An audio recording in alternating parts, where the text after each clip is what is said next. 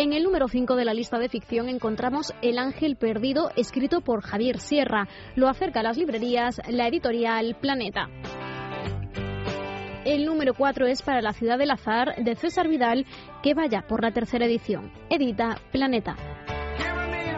En la mitad de la tabla encontramos La tierra de las cuevas pintadas de Jean-Marie Owell, editado por Maeva.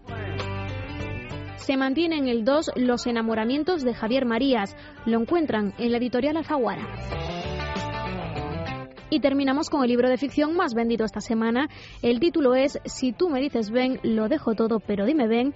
Albert Espinosa es su autor y la editorial Grijalbo Mondadori.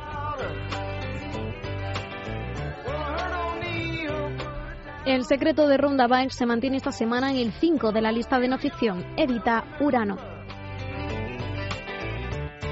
En el número 4 se queda el desmoronamiento de España, la salida de la crisis y la política de reformas de Alberto Recarte.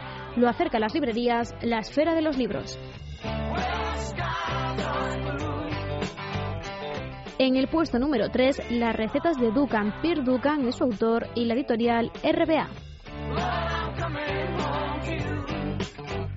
A las puertas del éxito en el 2, como Rufete en Lorca, 20 episodios nefastos de la historia de España, de César Vidal y editado por Espasa Calpe. Y el número uno de no ficción, el más vendido, es esta semana No consigo adelgazar de Pierre Ducan, la editorial Integral.